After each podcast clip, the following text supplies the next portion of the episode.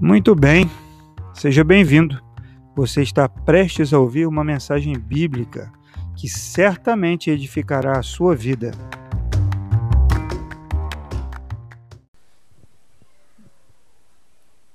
E é uma bênção, irmãos. Eu quero compartilhar com você hoje a palavra que está em Lucas, capítulo 8. Lucas, capítulo 8. Lucas 8, a partir do versículo 40.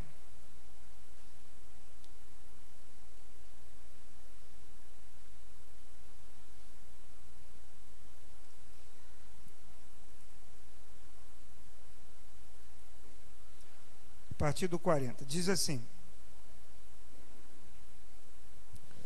Quando Jesus voltou, uma multidão o recebeu com alegria pois todos o esperavam. Então um homem chamado Jairo, dirigente da sinagoga, veio e prostrou-se aos pés de Jesus, implorando-lhe que fosse à sua casa, porque sua única filha, de cerca de 12 anos, estava à morte. Estando Jesus a caminho, a multidão o comprimia. Estava ali cercado, estava ali certa mulher que havia 12 anos, que havia 12 anos, vinha sofrendo de hemorragia e gastara tudo o que tinha com médicos, mas a ninguém pudera curá-la, mas ninguém pudera curá-la. Ela chegou por trás dele, tocou na borda do seu manto e imediatamente cessou a sua hemorragia. Quando é, quem tocou em mim? perguntou Jesus. Como todos os todos negassem, Pedro disse: Mestre, a multidão se aglomera e te comprime. Mas Jesus disse: Alguém tocou em mim e eu sei que de mim saiu o poder. Então a mulher, vendo que não conseguia passar despercebida, veio tremendo e prostrou-se aos seus pés. Na presença de todo o povo, contou que tinha tocado nele e como fora instantaneamente curada. Então ele lhe disse: Filha, a sua fé a curou Vá em paz. Enquanto Jesus ainda estava falando, chegou alguém na casa de Jairo, dirigente da sinagoga, da casa de Jairo, dirigente da sinagoga, e disse: Sua filha morreu, não incomode mais o mestre. Ouvindo isso, Jesus disse a Jairo: Não tenha medo, tão somente creia e ela será curada. Quando chegou à casa de Jairo, não deixou ninguém entrar com ele, exceto Pedro, Tiago e o Pedro, João, Tiago e o pai, da mãe da, o pai e a mãe da criança. Enquanto isso, todo o povo estava, estava se lamentando e chorando por ela. Não chorem, disse Jesus. Ela não está morta, mas dorme. Todos começaram a rir dele, pois sabiam que ela estava morta, mas ele a tomou pela mão e disse: Menina, levante-se. O espírito dela voltou e ela se levantou imediatamente. Então Jesus ordenou que lhe dessem algo para comer, algo de comer. Os pais dela ficaram maravilhados, mas ele lhe, lhe, lhe ordenou, lhes ordenou que não contassem a ninguém o que tinha acontecido. Amém? A história de um pai que busca Jesus em favor ali da sua filha que se encontrava enferma. Eu vou encostar aqui um pouquinho, só um minutinho as crianças ficam muito animadas, né? Aquela, aquele homem, ele vai atrás de Jesus. E a Bíblia diz que ele era uma pessoa importante, ele era uma pessoa que tinha uma posição naquela, naquele tempo, naquela sociedade. Ele era um dirigente de sinagoga. Era um homem que provavelmente tinha uma boa situação financeira, que tinha uma, uma família de nome. Era um homem que liderava muitos outros homens, porque cada sinagoga, as sinagogas foram criadas, eu acho que foi na época do, do exílio, quando o povo foi disperso. E até hoje existem sinagogas. Eram centros de estudos que os homens iam ali para, somente os homens, para estudar, muito parecido com o que a gente tem assim. Um chega, é, geralmente os, tem sobrenomes que têm primazia da palavra. Né? Por exemplo, um Cohen se uma pessoa de sobrenome Cohen, um judeu de sobrenome Cohen, chegar em uma sinagoga, ele tem a preferência para ler a lei. Porque os Cohen é, têm essa, essa preferência nas sinagogas até nos dias de hoje. Então Jairo era um homem que talvez fosse de um sobrenome nobre. Ele era o presidente de uma sinagoga. Ele era um dirigente, era conhecido. Mas na casa dele tinha um problema sério. A sua filha ficou gravemente doente. Então ele, desesperado, sai de casa e ele ouve falar sobre Jesus. E ele corre atrás de Jesus e o encontra ali no meio daquela multidão. E ele então segue, ele se prostra diante de Jesus. Imagine a angústia desse pai, o desespero desse pai. A sua filha doente em casa não havia mais o que fazer, a sua única filha, e o texto diz: a sua única filha com cerca de 12 anos. Ô, ô Gabriel, dá um mute para mim no, no computador aí, no cantinho, nesse computador de cá. Isso. Ao vivo é assim, né? Ao vivo a gente fecha a porta aí. Você não vai ficar fazendo barulho ali, né? Toda hora. Aquele pai, ele não tinha o que fazer mais. Talvez tivesse gastado recursos também. Talvez tivesse orado da maneira que ele sabia orar. Talvez tivesse ali profetizado, declamado, chamado pessoas ali para declarar a palavra sobre aquela menina e nada aconteceu. Então ele foi até a presença de Jesus. Os pais precisam, os homens precisam ir à presença de Jesus pela vida de seus filhos. As mulheres né, são conhecidas pelas orações, os círculos de oração. Mas aqui nós vemos um pai. Um homem que, no meio daquele desespero todo, ele se lembrou: Jesus de Nazaré pode salvar a minha filha. Então, naquele desespero, Jairo se prostra diante de Jesus e fala: Vamos à minha casa. Obrigado, meu irmão. Vamos à minha casa. A minha filha está enferma, a minha filha está doente. Vamos à minha casa. Agora, imagine o coração diante de Jesus. Coração de Jairo diante de Jesus. A última esperança. A última esperança. O último recurso para a salvação e para a cura daquela menina. Aquele homem estava ali, mas diante dele, meus irmãos, ele precisava de, de transcender muitos obstáculos. Você vê que a primeira coisa, ele era um homem de influência, talvez rico, dirigente de uma sinagoga. A primeira coisa, vencer essa barreira. Ele ir para a rua, ele ir para o meio da multidão e ele se expor, expor um problema que estava dentro da sua casa, expor a sua vida. Segundo desafio, era o estado emocional daquele homem. Ele estava abalado, ele estava ali perdendo a sua filha. Outro obstáculo que a fé de Jairo teve que, que superar era aquela multidão. Imagine a dificuldade que ele teve para enfrentar, para atravessar aquela multidão e ir pertinho de Jesus e se prostrar aos pés dele. Não se esqueça que ao mesmo tempo que Jairo estava caminhando para encontrar Jesus, pela sua filha de 12 anos, havia também uma mulher que começou a sofrer quando a filha de Jairo nasceu. Outro desafio: a mulher do fluxo de sangue. Enquanto Jairo caminhava e se aproximava de Jesus, ele, aquela mulher também se arrastava. E quando Jesus então vai para a casa de Jairo, no caminho, uma mulher que sofria 12 anos com uma hemorragia. Uma menina de 12 anos morrendo e uma mulher que há 12 anos morria,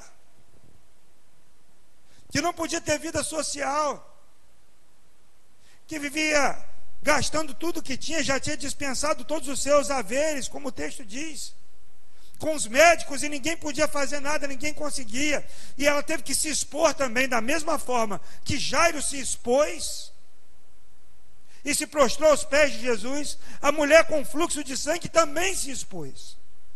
Ela também enfrentou a multidão. E aí, quando Jesus está caminhando para a casa de Jairo e deixou ele animado, de repente Jesus parou. Opa, alguém me tocou. Imagine o coração daquele homem. É urgente. É, já passou do caso de emergência, é um milagre necessário. Jesus, alguém me tocou aqui, eu sinto que alguém me tocou. Gente, alguém viu o que é isso, mestre? Aí a mulher aparece, aí ele vai conversar com a mulher. E Jairo ali, meu Deus, tem misericórdia, vamos lá. E aí ele começa a andar. Quando ele começa a andar, chega um WhatsApp lá. Pode cancelar a visita de Jesus, não precisa incomodá-lo mais. Jairo, a sua filha morreu. Olha, irmãos, quantos obstáculos Jairo precisava transpor para alcançar a bênção para a vida da filha dele, para alcançar a bênção para dentro da casa dele. Quantos obstáculos surgiram no caminho desse milagre? Mas Jesus tinha dito para ele: Não temas, creia somente. Não temas, creia somente. Sabe quando a palavra de Deus vem no nosso coração, ela, ela fortalece a nossa fé para que possamos caminhar no sobrenatural, para que não possamos desanimar, desistir, voltar atrás. Porque tinha uma palavra, Jesus, não temas, creia somente, não temas, creia somente. Então vem lá a posição dele, ele largou para lá, o, o emocional dele, a multidão, a mulher do fluxo de sangue, agora esse mensageiro que chega e diz: Não incomode mais o mestre, a menina morreu. E aí, quando ele chega lá, mais um obstáculo. Quando chega na casa de Jairo, a turma está lá, Jesus manda sair. Eles estão chorando e Jesus fala: essa menina está dormindo, essa menina não morreu. Todo mundo começa a rir ali. Irmãos, olha como a, a fé desse pai foi provada pelo fogo. Sei lá se. Ah, talvez ali já, no momento de enfrentar a multidão, se o seu coração não estiver muito convicto, você já volta atrás, já desiste. Então nós precisamos de olhar para para essa história e olhar para os desafios que nós temos. Às vezes nossa não tem ninguém morrendo em casa, mas tem algo morrendo dentro do nosso coração. Não tem ninguém morrendo em casa, mas a esperança de, de algo está indo embora. A esperança que o milagre pode acontecer na vida financeira, na sua vida pessoal, na sua vida sentimental, no seu casamento, na sua casa, no seu trabalho. Essa esperança está indo embora porque os desafios aparecem, irmãos. Eu li uma frase esses dias: a vida nos coloca é, desafios, mas quem coloca os limites somos nós. Você pode. Em Cristo nós somos mais que vencedores. Agora, não pense que vai ser fácil. Não pense que o triunfo vai vir de primeira. Não pense que você vai subir no primeiro lugar do pódio. Eu sou mais que vencedor e, e nada vai acontecer. A luta, a, a guerra, ela é de batalha em batalha. Às vezes vão vir derrotas. Às vezes vão vir vales tão profundos e assustadores. Às vezes o seu emocional vai estar fragilizado, ansiedade, uma depressão se aproximando, sabe, o medo de levantar e, ai, será que vai dar certo? Será que eu vou conseguir? De repente surge alguém com um problema semelhante ao seu, e vem te contar um testemunho e não deu certo também, não deu. Não deu certo para ele, também não vai dar para mim. Não deu certo para ela, também não vai dar para mim. Então nós temos, irmãos, que nos preparar para a batalha e muitas vezes o maior inimigo nosso somos nós mesmos. Eu gosto de filme de luta, né? Esses dias eu assisti é, aquela série do Creed, Creed, Apollo Creed, do Apollo Creed, né? Do, com Rock Balboa, os dois primeiros, e o, segundo, o terceiro é, sem o Rock Balboa. E ele falou isso para o filho do Apollo Creed. Ele falou: o seu maior adversário é você. Se você conseguir vencer você, você consegue vencer qualquer pessoa. E às vezes a nossa fé, ela é limitada, não, não é por nada externo, mas é por nós, pelo nosso homem, pela nossa mulher interior, que nós permitimos, sabe, ser minado. E como fortalecer então essa fé? Se fortalece essa fé com a palavra de Deus Se fortalece a fé com oração. Se fortalece a fé congregando. Se fortalece a fé é, é, é, evangelizando. Louvando a Deus. Se fortalece a fé dando glória a Deus. Citamos aqui semana passada a fé de Abraão, que, mesmo sendo já um velho, ele reconhecia que o seu corpo estava fragilizado, mas a Bíblia diz lá em Romanos que ele se fortalecia dando glória a Deus.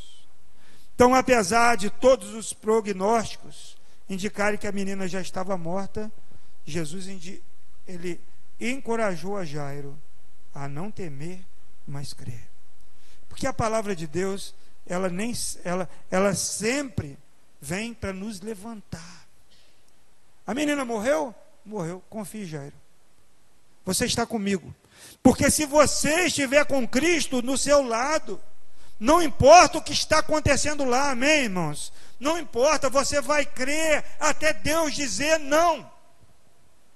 Então, o ministério de, de uma missionária,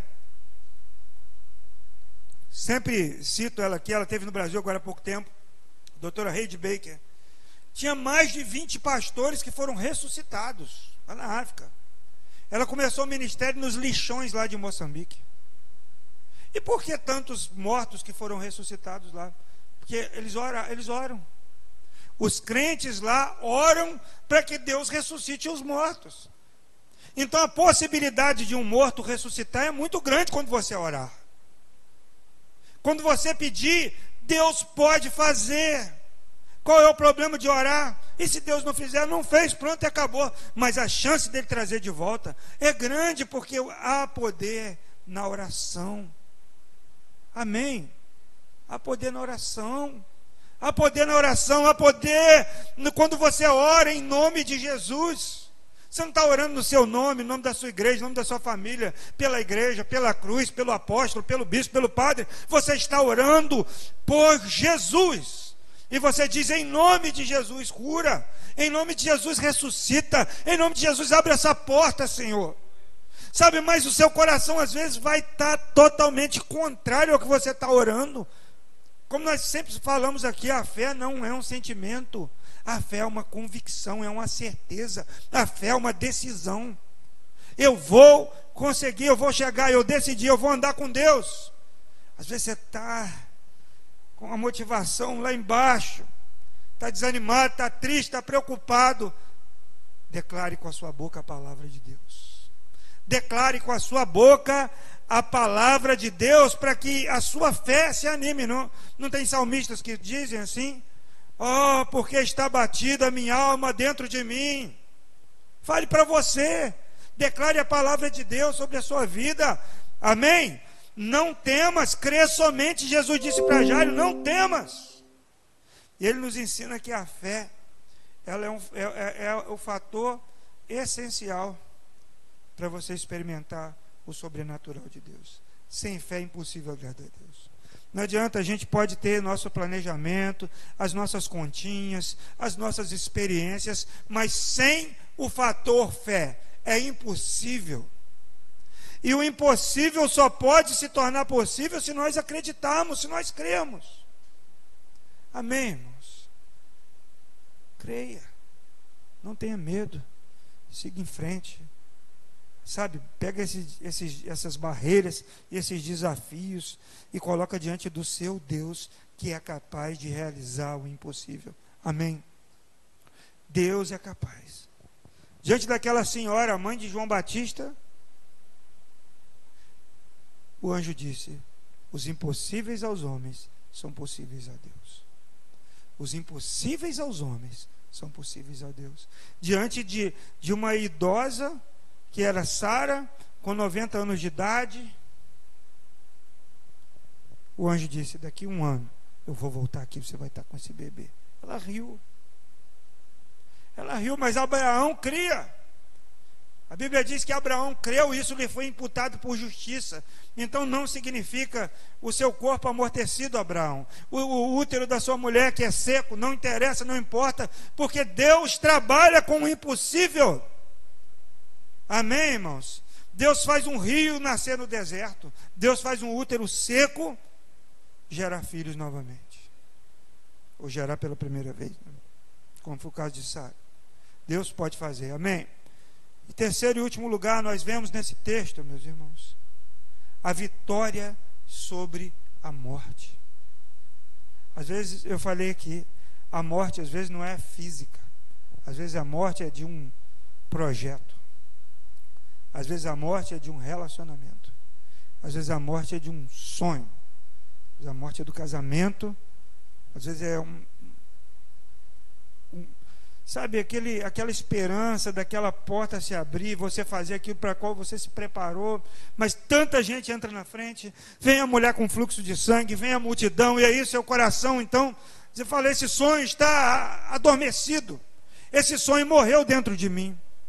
Irmãos, eu conheci uma mulher, uma missionária, que o pai dela era um farmacêutico prático, filho de escravo da lei do ventre livre, mas ele queria fazer a faculdade, então ele foi o primeiro negro, filho de escravo, a fazer a faculdade de farmácia. Ele entrou com 54 anos de idade, seu Ludigério.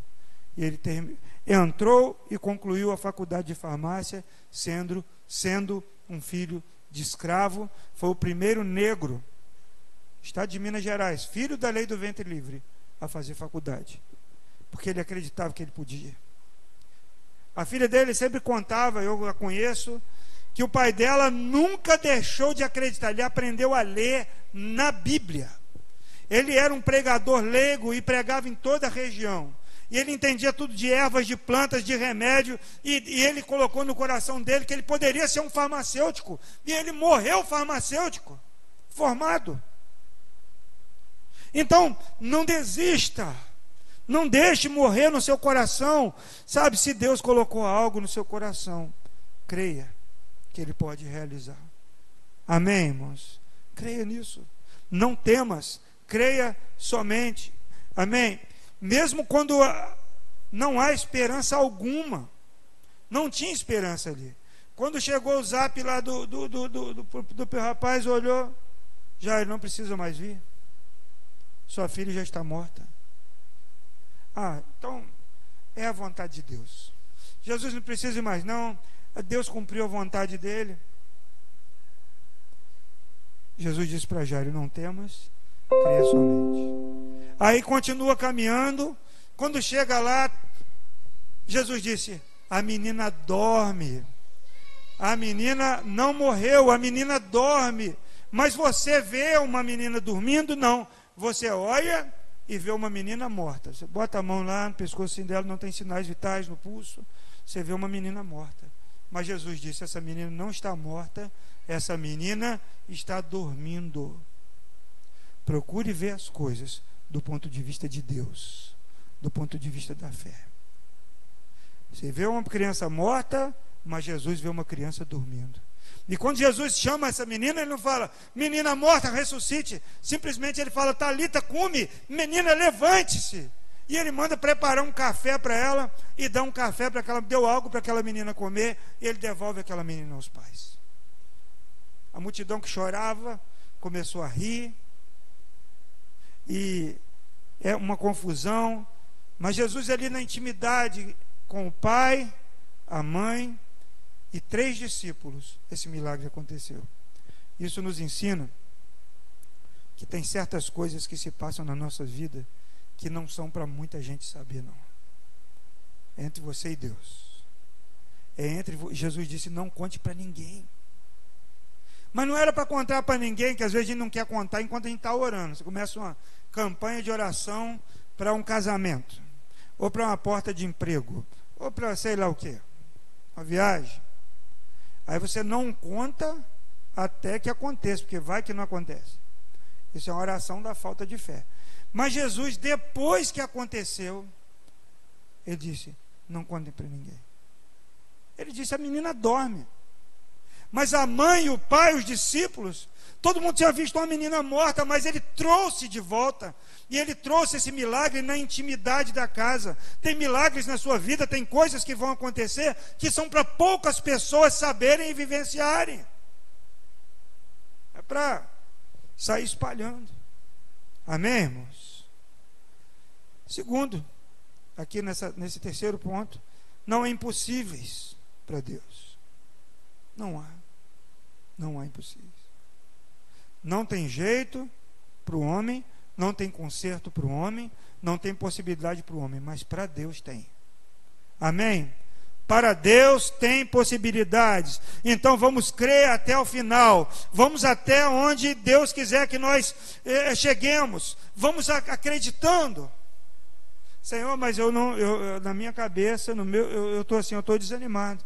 Ele fala, não, creia somente. Não temas, creia, creia, creia. E então Jairo experimentou ali um grande milagre na sua casa e na sua família. A ressurreição da sua filhinha. Sabe, Deus vem para trazer ordem. Você vê no, em Lucas capítulo 6, Jesus ressuscita o filho de uma viúva na cidade de Naim. O filho único de uma viúva. A cidade inteira estava chorando e planteando, levando o caixão. Já estava levando para enterrar. Jesus então manda parar aquele caixão, manda aquele rapaz levantar, devolve a mãe dele. Jairo está com seu, sua filha única morrendo, morta já. Jesus então ressuscita e devolve. O que é que eu vejo aqui? Eu vejo que Jesus ele quer colocar ordem nas coisas. Porque qual é a ordem natural? É o filho sepultar o pai e a história continuar. Deve ser muito triste o, o pai sepultar o seu filho. Porque ali com aquele filho, muitas coisas estão indo. Muitas histórias. Né? E é o final, e de um filho único, é o final daquela família ali. Mas nós vemos que Jesus vem para devolver a ordem. Ele pega o filho da viúva, que ia cuidar dela até ela morrer, até ela ficar velhinha, devolve para ela. E ele pega a filha de Jairo, a sua única filha, devolve para ele. A ordem voltou. O Evangelho vem para trazer ordem para a nossa vida. O Evangelho vem para colocar as coisas no lugar. Sabe, a gente é, é, às vezes começa é, é na igreja, aceita Jesus, às vezes as coisas estão bagunçadas mas vai vindo um desejo de arrumar. Quem não é casado quer casar, quem está devendo quer pagar, quem não quer perdoar, quem não perdoava quer perdoar. Porque o evangelho ele vem para colocar as coisas em ordem. Eu já vi gente dizendo: "O evangelho vem, Jesus veio e virou minha vida de cabeça para baixo". Na verdade, ele virou de cabeça para cima, porque de cabeça para baixo já estava. Agora vai caminhar na ordem. Agora vai arrumar. Agora vai procurar onde tem coisas que tem que ser colocadas no lugar e tudo vai ficar porque ele vem para colocar ordem na nossa vida. Ele vem para devolver o sentido para a nossa vida. Então a gente vai parar de andar em círculos e caminhar para a perdição e vamos caminhar para a presença de Deus. Amém? Então esse milagre, irmãos, ele não restaurou apenas a vida da menina, mas também trouxe alegria e esperança a toda aquela comunidade. Todas as pessoas que viram aquela menina morta, que viram que Jesus foi lá, viram um testemunho do que Deus pode fazer. Então, mesmo que você não conte, as pessoas vão perceber que Deus fez algo na sua vida, que Deus fez algo na sua casa, vai ver que tem algo diferente. Porque Deus é dessa forma, Deus é assim. Amém, meus irmãos? Nós Vimos aqui a ressurreição dessa filha de Jairo, da única filha dele. É uma história tocante, é uma história poderosa, porque é um pai que clama, que vence os desafios, as barreiras, que se prostra, que se lança aos pés de Jesus. E ele consegue então, sabe, um, uma caminhada custosa, comparadas com mensagens, Sabe, vem aqui, morreu, está ruim. Aí vem outro, manda ver a mulher. E, e ele tem que ir passando uma por uma e rompendo cada barreira. Mas ele, no final disso tudo, ele recebe a vitória. Não porque ele fez isso tudo, mas porque ele creu quando Jesus disse a ele: Não temas, creia somente. Amém? Você confia que Jesus pode fazer algo na sua vida? Você tem fé que na sua história Deus pode mudar, Deus pode ressuscitar sonhos que já morreram, Deus pode reanimar você para tocar projetos que foram abandonados, Deus pode restaurar o seu casamento, Deus pode fazer voltar o relacionamento com seu filho, com a sua filha.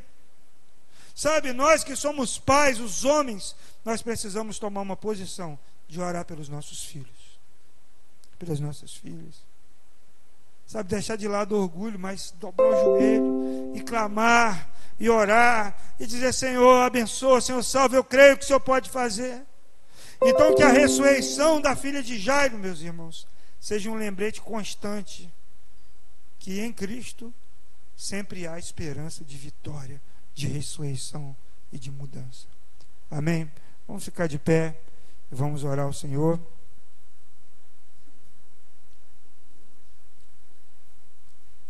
Deus, em nome de Jesus, nós te agradecemos por esse dia, onde mais uma vez comemoramos, ó Deus, o Dia dos Pais. Senhor, uma tarefa tão desafiadora. Quantas mães, Senhor, que já tiveram que ser pai e mãe. Quantas pessoas, Deus, já enfrentaram desafios. Quantos pais já tiveram que fazer uma jornada du, dupla, tripla, para sustentar os seus filhos. Quantos pais oraram e clamaram para ter os seus filhos dentro de suas casas? Quantos relacionamentos foram quebrados? Mas nessa noite, Senhor, eu quero te agradecer, porque para todas as coisas o Senhor tem a resposta.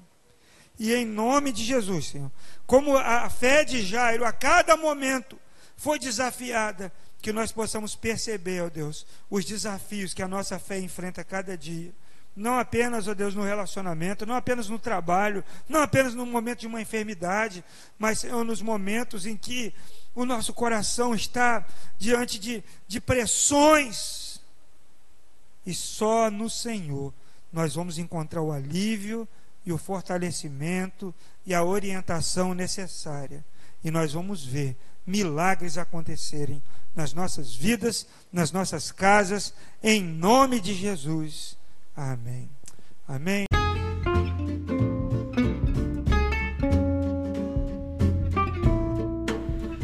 Muito bem, que bom que você chegou até aqui. Eu quero dar uma palavrinha final.